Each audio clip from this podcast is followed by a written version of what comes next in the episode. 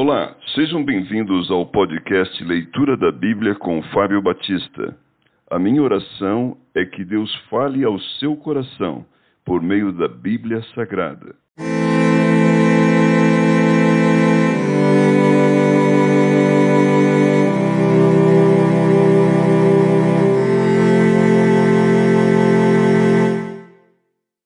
Gálatas capítulo 3 Paulo apela para a experiência dos Gálatas.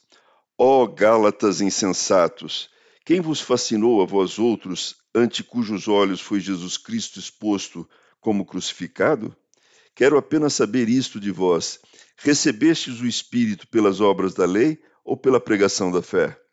Sois assim insensatos que, tendo começado no Espírito, estejais agora vos aperfeiçoando na carne? Terá sido em vão que tantas coisas sofrestes?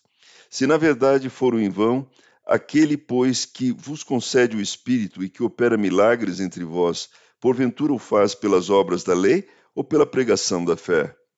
A experiência de Abraão. É o caso de Abraão, que creu em Deus e isso lhe foi imputado para justiça. Sabei, pois, que os da fé é que são filhos de Abraão. Ora, tendo a Escritura previsto que Deus justificaria pela fé os gentios, preanunciou o Evangelho a Abraão em ti serão abençoados todos os povos, de modo que os da fé são abençoados com o crente Abraão. Todos quantos, pois, são das obras da lei, estão debaixo de maldição, porque está escrito: Maldito todo aquele que não permanece em todas as coisas escritas no livro da lei para praticá-las. E é evidente que pela lei ninguém é justificado diante de Deus, porque o justo viverá pela fé. Ora, a lei não procede de fé, mas aquele que observar os seus preceitos, por eles viverá.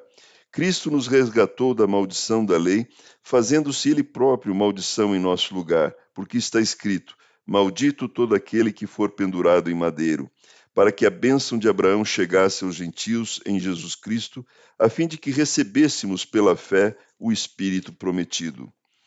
A lei não pode invalidar a promessa.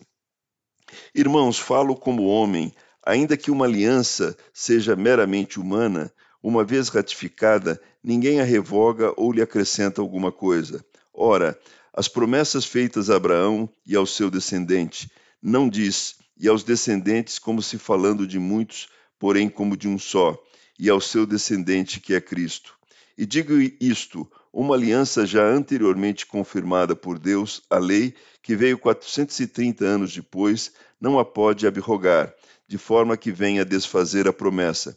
Porque se a herança provém de lei, já não decorre de promessa, mas foi pela promessa que Deus a concedeu gratuitamente a Abraão. Qual, pois, a razão de ser da lei? Foi adicionada por causa das transgressões, até que viesse o descendente a quem se fez a promessa, e foi promulgada por meio de anjos pela mão de um mediador. Ora, o mediador não é de um, mas Deus é um. É porventura lei contrária às promessas de Deus? De modo nenhum, porque se fosse promulgada uma lei que pudesse dar vida, a justiça, na verdade, seria procedente de lei. Mas a Escritura encerrou tudo sobre o pecado para que, mediante a fé em Jesus Cristo, fosse a promessa concedida aos que creem. A tutela da lei para nos conduzir a Cristo. Mas antes que viesse a fé, estávamos sob a tutela da lei, e nela encerrados para essa fé que de futuro haveria de revelar-se, de maneira que a lei nos serviu de aio para nos conduzir a Cristo, a fim de que fôssemos justificados por fé. Mas, tendo vindo a fé, já não permanecemos subordinados ao aio, pois todos vós sois filhos de Deus mediante a fé em Cristo Jesus, porque todos quantos fostes batizados em Cristo, de Cristo vos revestistes.